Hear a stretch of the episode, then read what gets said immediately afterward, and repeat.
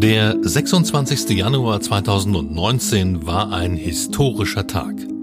Um 5 Uhr morgens war der Abschlussbericht der Kommission Wachstum, Strukturwandel und Beschäftigung in die Öffentlichkeit gegangen. Die sogenannte Kohlekommission hatte ein Ergebnis. Wochenlang hatten die Mitglieder aus Wirtschaft, Politik und Umweltverbänden verhandelt und gefeilscht. Das Resultat? Spätestens in 19 Jahren, 2038, endet der Braunkohleabbau in Deutschland.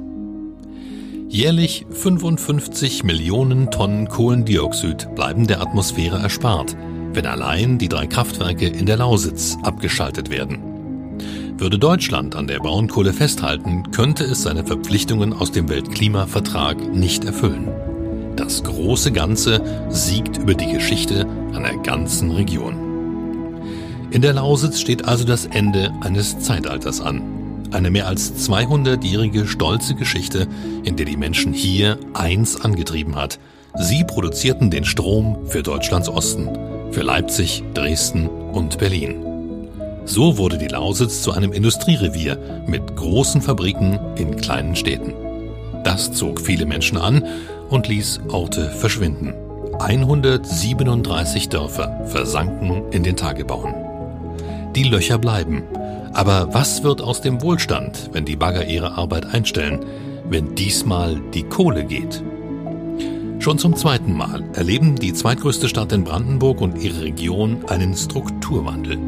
Tausende Arbeitsplätze in der Kohle und drumherum gingen nach der Wende schon einmal verloren und kamen nie zurück. An Geld soll es diesmal nicht mangeln. 18 Milliarden Euro sollen in die Lausitz fließen. Aber wofür? Wo sind die Ideen und wer hat sie? Das ist kein Kohle-Podcast, das ist kein politischer Podcast, das ist nicht Kultur und nicht Struktur. Das ist alles auf einmal.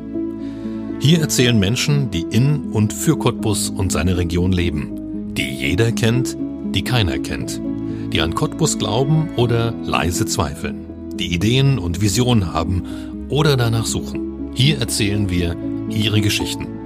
Mein Name ist Ronne Gersch und das ist 0355, der Cottbus Podcast.